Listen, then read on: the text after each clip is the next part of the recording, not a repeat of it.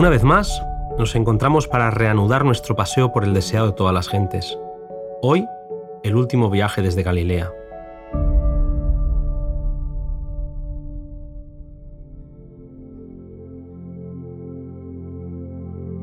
A lo largo de su ministerio, Jesús había procurado rehuir la excitación y la publicidad.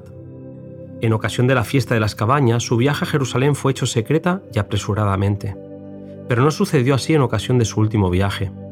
Regresó a Jerusalén de manera más pública, puesto que estaba marchando hacia el escenario de su gran sacrificio, y al igual que los ojos de todo Israel se habían dirigido a la serpiente levantada, símbolo de su corazón, así los ojos debían estar atraídos a Cristo, el sacrificio que traería salvación al mundo perdido. Los discípulos intentaban convencerle de evitar pisar Jerusalén, recordaban lo que él les había dicho, que sufriría allí y conocían la hostilidad de los dirigentes religiosos. Para Jesús era una prueba amarga avanzar contra los temores, los desengaños y la incredulidad de sus amados discípulos. Satanás estaba listo para apremiar con sus tentaciones al Hijo del Hombre. ¿Acaso no había almas todavía hambrientas del pan de vida? El enemigo que había hecho frente a Cristo en el desierto le asaltó ahora con fieras y sutiles tentaciones.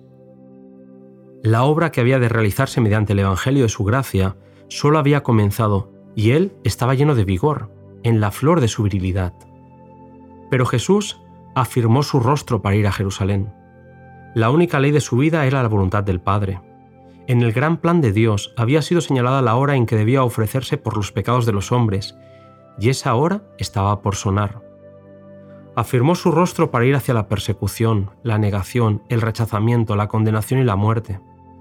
En su camino hacia Jerusalén tenía que pasar por una ciudad de Samaria, pero no quisieron darle hospitalidad. Aquellos samaritanos perdieron el don del cielo por su prejuicio y fanatismo.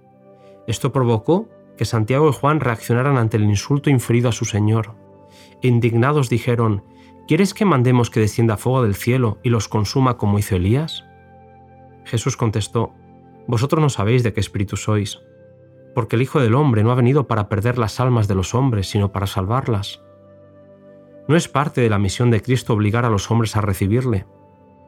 Con la excusa de celo por la justicia, los hombres que están unidos a los ángeles malos traen sufrimiento a sus prójimos, a fin de convertirlos a sus ideas religiosas, pero Cristo está siempre manifestando misericordia, procurando conquistarlos por la revelación de su amor. Él desea solamente un servicio voluntario, la entrega voluntaria del corazón, bajo la compulsión del amor. No puede haber una evidencia más concluyente de que poseemos el espíritu de Satanás que el deseo de dañar y destruir a los que no aprecian nuestro trabajo u obran contrariamente a nuestras ideas. Cristo murió para redimir a todos. Nada puede ser más ofensivo para Dios que el hecho de que los hombres, por fanatismo religioso, ocasionen sufrimientos a quienes son adquisición de la sangre del Salvador. Aunque Cristo acababa de ser rechazado por los samaritanos, su amor hacia ellos era inalterable. Cuando los setenta partieron en su nombre, visitaron ante todo las ciudades de Samaria. Los mismos discípulos, tras el Pentecostés, cuando en el nombre de su Señor fueron ellos a Samaria, hallaron a la gente lista para recibirlos. Al enviar a los setenta, Jesús les ordenó, como lo había ordenado a los doce, no insistir en estar donde no fueran bienvenidos. No debían hacer esto por resentimiento o porque se hubiese herido su dignidad, sino para mostrar cuán grave rechazar el mensaje del Señor o a sus mensajeros. Rechazar a los siervos del Señor es rechazar a Cristo mismo. Con gran ostentación de prudencia, los rabinos habían amonestado al pueblo contra la aceptación de las nuevas doctrinas enseñadas por este nuevo maestro, porque sus teorías y prácticas contradecían las enseñanzas de los padres. Sus esfuerzos habían tenido éxito y la mayoría honraba a los sacerdotes y gobernantes en vez de honrar a Dios. Muchos habían sido impresionados y casi persuadidos, pero no habían obrado de acuerdo con sus convicciones y no eran contados entre los partidarios de Cristo. Jesús dice, He aquí, yo estoy a la puerta y llamo. Toda amonestación, reprensión y súplica de la palabra de Dios o de sus mensajeros es un llamamiento a la puerta del corazón. Es la voz de Jesús que procura entrada. Con cada llamamiento de su oído se debilita la inclinación a abrir. Si hoy son despreciadas las impresiones del Espíritu Santo, mañana no serán tan fuertes. El corazón se vuelve menos sensible y cae en una peligrosa inconsciencia en cuanto a lo breve de la vida frente a la gran eternidad venidera. Nuestra condenación en el juicio no se deberá al hecho de que hayamos estado en el error, sino al hecho de haber descuidado las oportunidades enviadas por el cielo para que aprendiésemos lo que es la verdad. Cuando volvieron los setenta para explicar sus hazañas al maestro, éste respondió, Yo veía a Satanás como un rayo que caía del cielo. Escenas pasadas y futuras se presentaron a la mente de Jesús. Vio a Lucifer cuando fue arrojado por primera vez de los lugares celestiales. Más allá de la cruz del Calvario, con su agonía y vergüenza, Jesús miró hacia el gran final, cuando el príncipe de las potestades del aire será destruido en la tierra durante tanto tiempo mancillada por su rebelión. Contempló la obra del mal terminada para siempre y la paz de Dios llenando el cielo y la tierra. En lo venidero, los seguidores de Cristo habían de mirar a Satanás como un enemigo vencido. Cristo no permitirá que pase bajo el dominio del enemigo quien haya pedido su protección con fe y arrepentimiento. El Salvador está junto a los suyos que son tentados y probados. Con Él no puede haber fracaso, pérdida, imposibilidad o derrota. Podemos hacer todas las cosas mediante aquel que nos fortalece. Cuando vengan las tentaciones y las pruebas, no esperéis arreglar todas las dificultades, sino mirad a Jesús, vuestro ayudador. Hay cristianos que piensan y hablan demasiado del poder de Satanás. Piensan en su adversario, oran acerca de él, hablan de él y parece agrandarse más y más en su imaginación. Es verdad que Satanás es un ser fuerte, pero gracias a Dios tenemos un Salvador poderoso que arrojó del cielo al maligno.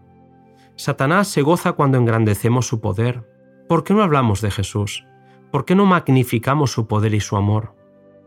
Mientras miréis más arriba que vosotros mismos, tendréis un sentimiento continuo de la flaqueza de la humanidad. Cuanto menos apreciéis al yo, más clara y plena será vuestra comprensión de la excelencia de vuestro Salvador.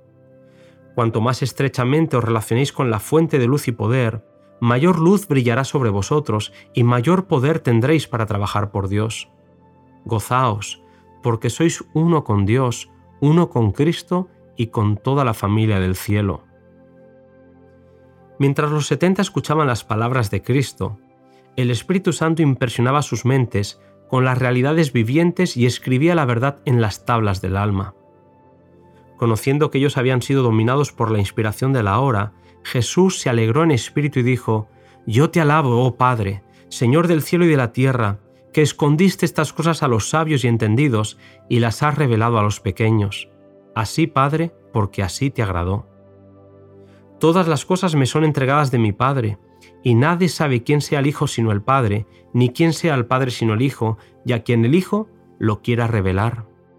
Mientras que los sabios de este mundo no pueden entender la revelación de Cristo, por el poder del Espíritu, aquellos hombres sin letras habrían de leer las escrituras del Antiguo Testamento no como las doctrinas de los escribas y fariseos, no como las declaraciones de sabios que habían muerto, sino como una nueva revelación de Dios. Al igual que a ellos, lo único que nos permite obtener una comprensión más perfecta de la verdad consiste en que mantengamos nuestro corazón enternecido y sojuzgado por el Espíritu de Cristo. El alma debe ser limpiada de la vanidad y el orgullo, y vaciada de todo lo que la domina, y Cristo debe ser entronizado en ella. El plan de la redención es demasiado abarcante para que la filosofía pueda explicarlo. Será siempre un misterio insondable para el razonamiento más profundo Solamente el que ve su propio carácter pecaminoso puede discernir la preciosidad del Salvador. El tiempo se acababa para Jesús y en estos últimos meses de su ministerio presentó muchas parábolas. Los sacerdotes y rabinos le perseguían cada vez más intensamente y las amonestaciones que les dirigiera iban veladas en símbolos. Muy preciosas eran las instrucciones impartidas a los discípulos. Cristo repitió la hermosa parábola de la oveja perdida, y dio aún mayor alcance a su lección cuando habló de la dracma perdida y del hijo pródigo. Los discípulos no podían apreciar entonces toda la fuerza de estas lecciones, pero después del derramamiento del Espíritu Santo, cuando vieron la conversión de numerosos gentiles y la ira envidiosa de los judíos, comprendieron mejor la lección del Hijo pródigo, y cuando salieron en el nombre de su Señor, arrostrando reproches, pobreza y persecución, confortaban a menudo sus corazones repitiendo su mandato, No temáis, manada pequeña, porque al Padre ha placido daros el reino. Poco a poco, queridos amigos, nos vamos acercando al Calvario. En el próximo audio, Jesús nos cuenta la historia del buen samaritano.